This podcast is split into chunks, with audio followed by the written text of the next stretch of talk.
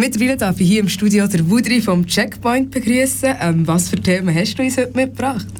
Äh, hallo Tabea, ich habe gedacht, ähm, jetzt passend zu 50 Jahren Stonewall, tun mich auch ein mit der Geschichte von HIV und AIDS beschäftigen und habe eine Geschichte bzw. den Mythos um Patient Zero ausgraben. Ähm, ich kann mir vorstellen, dass es vielen äh, nicht bekannt ist. Mir ist es auch so gegangen. Um was geht es genau bei diesem Mythos? Ähm, der Mythos der hat zwei Aspekte. Zum einen geht es darum, dass die AIDS-Krise ähm, mit schwulen Männern in New York und Kalifornien hat angefangen und dass es äh, der Flugbegleiter Gaetan Dugas war, der das ähm, verbreitet hat, also der Patient No war. Ähm, das war eben so nicht. Gewesen. Und äh, zum einen, weil die Bezeichnung Zero auf, eine, auf einen Abschreibfehler ähm, basiert ist, äh, das Zero oder das No sollte eigentlich ein O darstellen und bedeutet Out of California. Ähm, das waren Bezeichnungen für Leute, die eben nicht in äh, Kalifornien sind, ähm, diagnostiziert wurden oder äh, herkommen. Ähm, der Beiname Patient Zero hat sich aber etabliert in der Medienlandschaft und auch in der Community.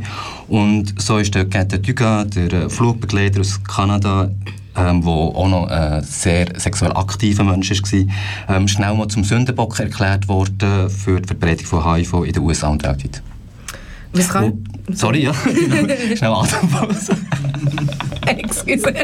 das macht doch gar nicht. Ähm, nein, mir geht es mehr um einen zweiten Aspekt. Oder? Äh, und zwar das, was wirklich, äh, wo mir nicht bekannt ist, das vom Geinten Tüga, das habe ich noch so gewusst.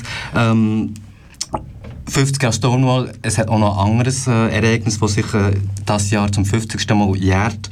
Und zwar ist das äh, der Todestag von einem Robert Rayford. Er äh, war ein 16-jähriger junger Mann, der dann gestorben ist an den Folgen von AIDS. Das hat man dann so nicht äh, gewusst, erst viel später. Er war ein junger Mann, der aus der Black Community ist, aus ärmlichen Verhältnissen hat gelebt und äh, dann an Lungenentzündung gestorben ist.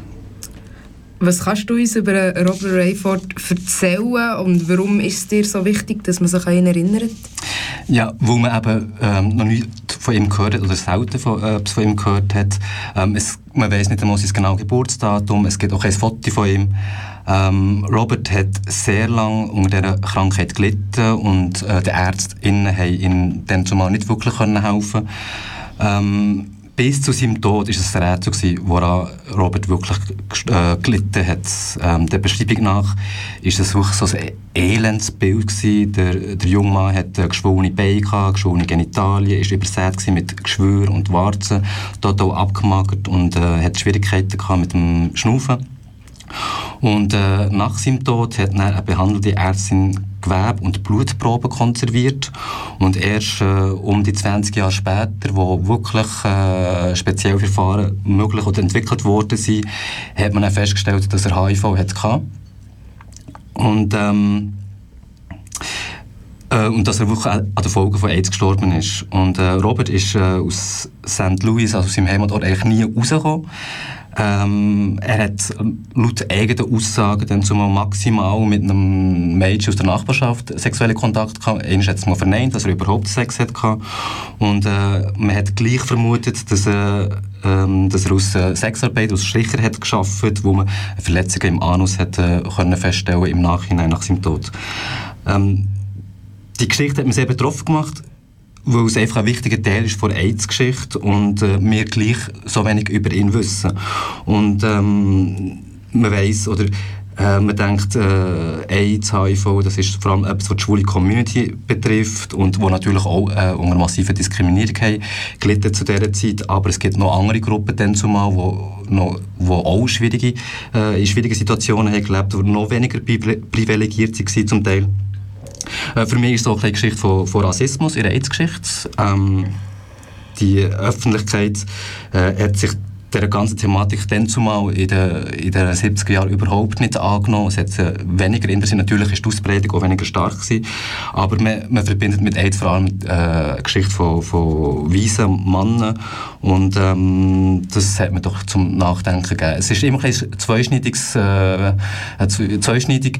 Ähm, Will man der Teil von dieser Geschichte oder nicht? Äh, will man mit, äh, aus Angehörigen von Gruppen mit HIV-AIDS verbunden werden? Ähm, ich denke, es muss auch sein, man muss auch sichtbar machen, wer wirklich betroffen ist, um auch dort äh, ähm, Mittel können zu sprechen, um dort Prävention äh, zu, äh, können zu machen. Und gleichzeitig führt es aber natürlich auch dazu, dass Menschen deswegen stigmatisiert werden und dann nur auf das reduziert werden. Was gibt es sonst noch so für News vom Checkpoint? Genau. Ähm, wir haben wieder eine Stelle zum Vergeben. Es ist eine Stelle äh, als Beraterin für lesbische und bisexuelle Frauen ähm, offen. Wir suchen da eine Person, eine lesbische Frau, die ein Studium in Psychologie hat absolviert und ähm, bereit ist, sehr kleinprozentig momentan, äh, andere lesbische, bisexuelle Frauen oder solche, die sich fragen, ob das bei ihnen der Fall ist, zu beraten. Ähm, die Stellen, Stellenanzeige ist noch nicht publiziert. Ich werde es bei Gelegenheit oder oberst auf meiner To-Do-Liste werde ich das sicher noch machen und ähm, dann kann man das auf der Website nachlesen, aber vielleicht gibt es schon jetzt Leute, die denken, hm, das, das würde mich interessieren oder ich kenne jemanden und ähm, sich das schon mal notieren. Das ist die erste äh, wichtige Neuigkeit. Das andere ist, ähm, wir haben ab Juli neue Testzeiten Testzeiten bedeutet, also Testzeiten für, äh, für HIV und Geschlechtskrankheiten. Äh, bis anhin ist es so, dass man am Montag Nachmittag einfach hat können vorbeikommen zwischen 1 und 5 und sonst mit mehr Termin vereinbaren. Da haben wir aufgrund des grossen Andrang einfach Anpassungen machen. Wir sind zu zweit am Testen und ähm, haben jetzt beschlossen, dass wir äh, noch Walk-in-Tests, also Testtermine anbieten sozusagen. Der Montag, der bleibt nach wie vor, der ist, hat sich gut etabliert, aber neu werden wir am Mittwochabend von 5 bis 8 ging auch noch Tests anbieten, Walk-in, also ohne Voranmeldung. Und wir werden immer zu zweit sein am Testen, sodass die Wartezeiten für die Leute äh, noch so zumutbar sind. Dann ähm, das letzte noch Safe Space Bern. Das habe ich ein paar Mal schon teasert hier in der Sendung. Wir werden jetzt definitiv am 6. Juli anfangen, das erste Mal. Das ist äh, leider gleichzeitig dann wie auch Pride zu Genf ist.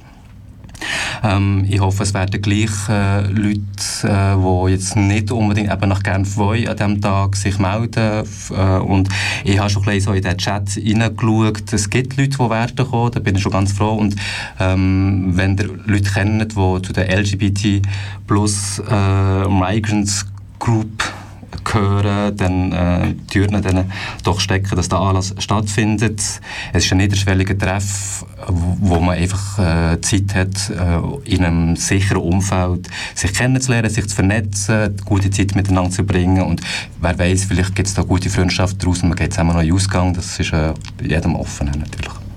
Vielleicht können wir an dieser Stelle noch mal schnell sagen, auf welcher, also wo dass man die Homepage findet oder wie dass man eure Homepage findet, genau. dass man die Sachen noch nachlesen kann. Ähm, äh, die Website, äh, da sage ich einfach www.mycheckpoint.ch, da kommt man dann auf die Startseite von allen vier Checkpoints ähm, ihr fünf Checkpoints, sorry, fünf Checkpoints in der Schweiz und dann muss ich auf Bern draufklicken und da, da gibt es Informationen zum Testangebot sicher und jetzt zum Safe Space Bern, das findet man vor allem auf der Facebook-Seite, ähm, dort auch die Telefonnummer oder die Nummer für den WhatsApp-Chat, wo man sich einfach melden kann. Und wenn irgendetwas fehlen manchmal passiert das ja, kann man sich einfach bei mir melden. Äh, mail at checkpoint-be.ch und äh, ich würde dann für äh, Fragen zur Verfügung stehen. Merci, Wudri, bist du da gewesen? Schönen Abend noch. Merci.